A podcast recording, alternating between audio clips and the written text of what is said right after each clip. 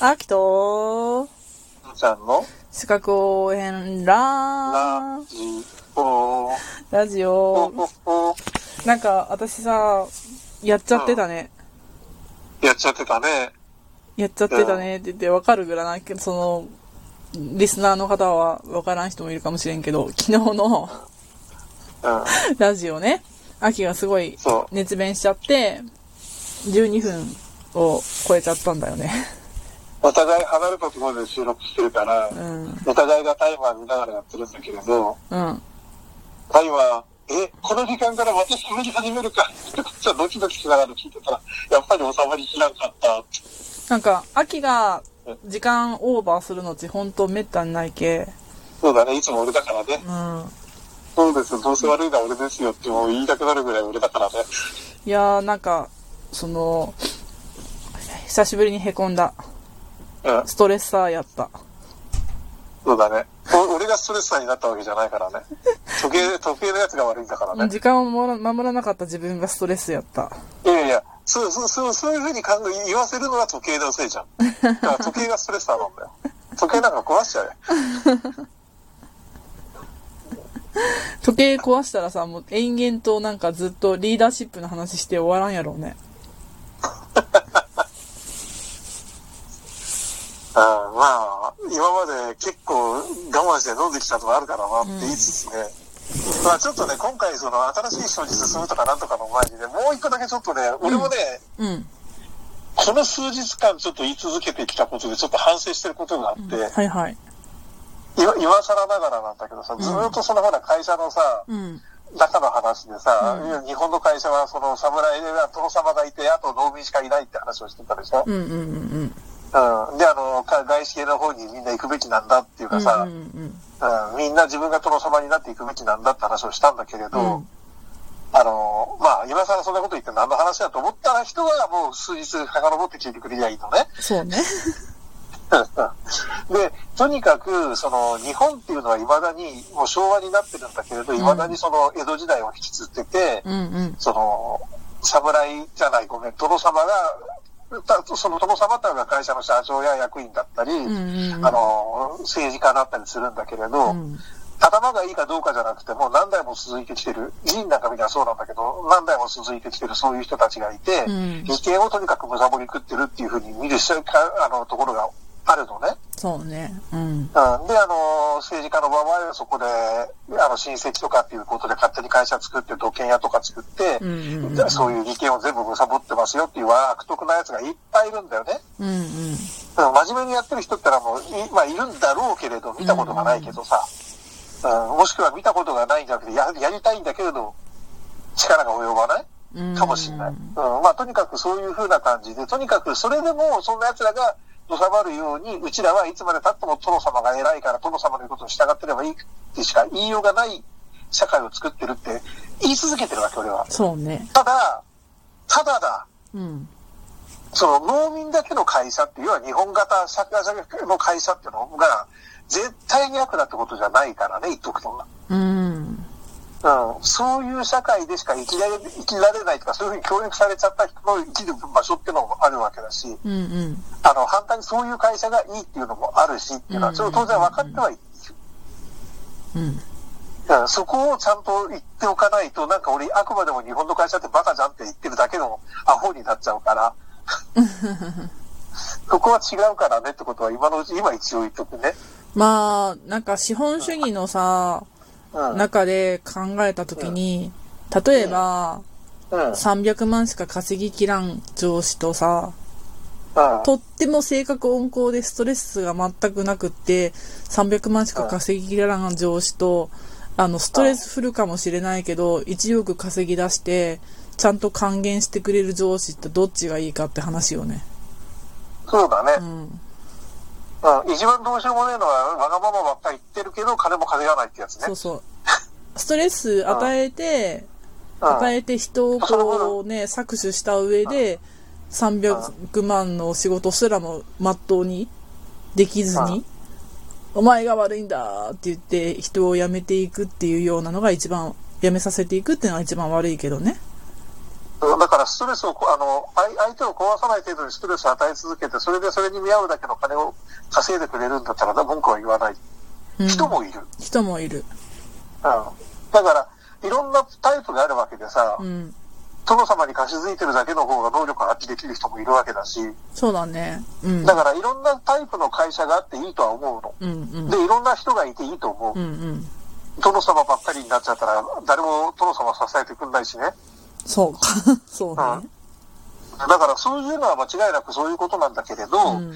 ただだからそういうね、あのー何でもかんでも殿様が殿様が殿様がって貸し付いちゃってると、癖がついちゃってると、あの、もう裁判するのも大変だし、もう泣き寝入りするしかないかっていう、その泣き寝入りするしかないかっていうことを、とにかくなしにしてほしいっていう意味で、私は、あの、みんな殿様になるべきだっていう話をしてるのね。うん。うん。っていうことを、今ここになってから、ふと、あ、俺もしかしてバカ言ってたんじゃないっていうことを 思いついちゃったんで、ちょっとついでだから、パチが謝るついでで俺も謝っとこうと思って。うん。うん。まあだから提案でバカなこと言ってんじゃねえよ、このって思った人はちょっとそういう話だってこともちょっと頭に入れといてねっていう感じだね。うんうんうんうん。はい。ごめん、今日半分以上これに使っちゃったけど。いや、今日はね、うん。一個大事な一個大事なことを覚えていってくれればいい回です。オッケー。えっと、昨日、ストレッサーについて、いろいろ話したんやで、ストレッサーがあったらこんな風な身体症状出るよっていう話とかもしたじゃん。うんうんうん。はい、あ、でも、ストレッサーがあるということは、すなわち即ストレス反応があるということではないんですね。そうだね。うん。これが重要。うん。うん。その、人によって個人差がとかも言うし、さっきの父ちゃんが言ったみたいな、多様性のある働き方自分はこう、仕事でもバリバリストレスを受けながらバリバリやって、むちゃくちゃ稼げばいいんですよって。でアーリーリタイアしたいんですよっていう人とさ、うん。ゆっくり稼ぎたいよね。しなんかったらいいよねっていう人とさ、全然違うわけじゃん。うん。そうだね。うん。あとはその、ゆっくりしていきたいっていう人だったとしても、例えば、結婚しました、出産しました、ちょっと稼ぎたいですとかってね、うん。なるかもしれんし。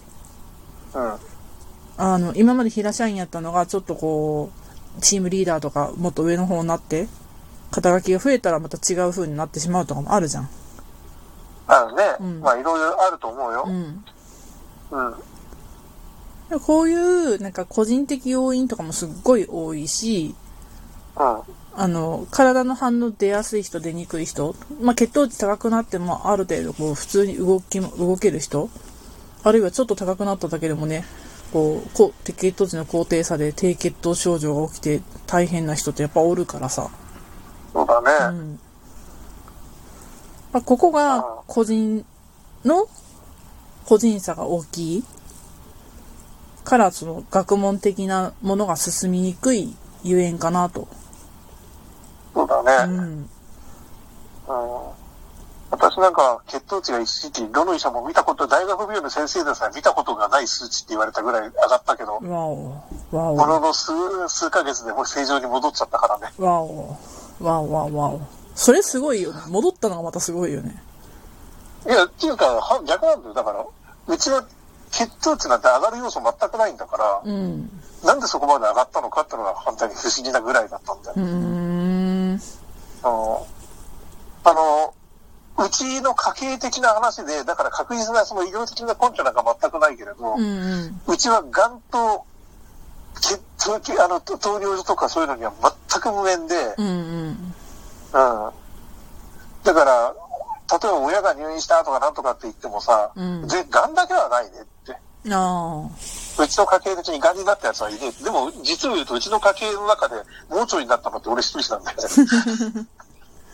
だから、俺は例外なのかもしれないんだけれど。あ。うーん。うんうちの家系っていうか、本当だから江戸時代よりちょっと前ぐらいから家系図とかいろいろあるんだけれど、盲腸で死んで、僕はあの盲腸を取ったやつは一人もいねえんだよ。ええ 父方も母方も。そうなんだ。うん。だから、ええーって感じで、うーん。大騒ぎになりました。私盲腸になった時は。それはなんかなんとも、なんともかんともやね。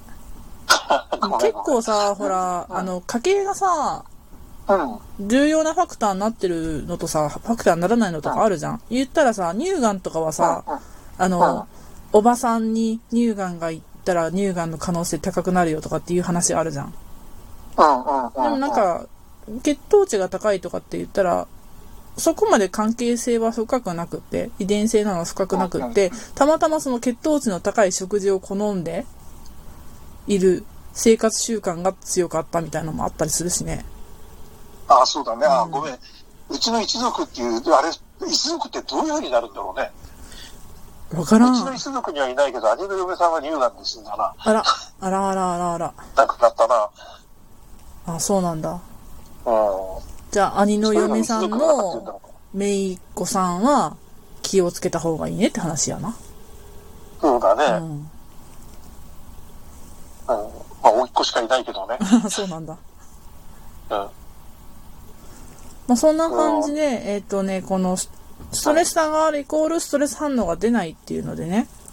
あの、うん、何回か前にやった内容しっていうのが、うん、職業性ストレスモデルっていうのを一応出してはいるんで、明日は、あの、まあ、世代的なストレスっていうのと、ストレス差を4つの分類にしましたっていうのを見ていこうかと思います。そうだね。まあ、とにかく本当微弱に微弱にちょっとチクチクいじられるだけでもストレスになって、それがちょっとたまりにたまってっていうのは絶対あるからね。うん、あるからね。うん、そう。えー、やだな。えー、やだな。あー今日もまたあの人にってなっちゃうからね。どなんるからどんどんどんどん。ね。なるからね。どんどんどんどんなるからね。うん。まあ、明日はそんな感じで見,、ま、見たい、見ていきたいと思いますが、ついてきてくれるかな？いいと思うって古いよ。じゃあまたね。うん、はいはい。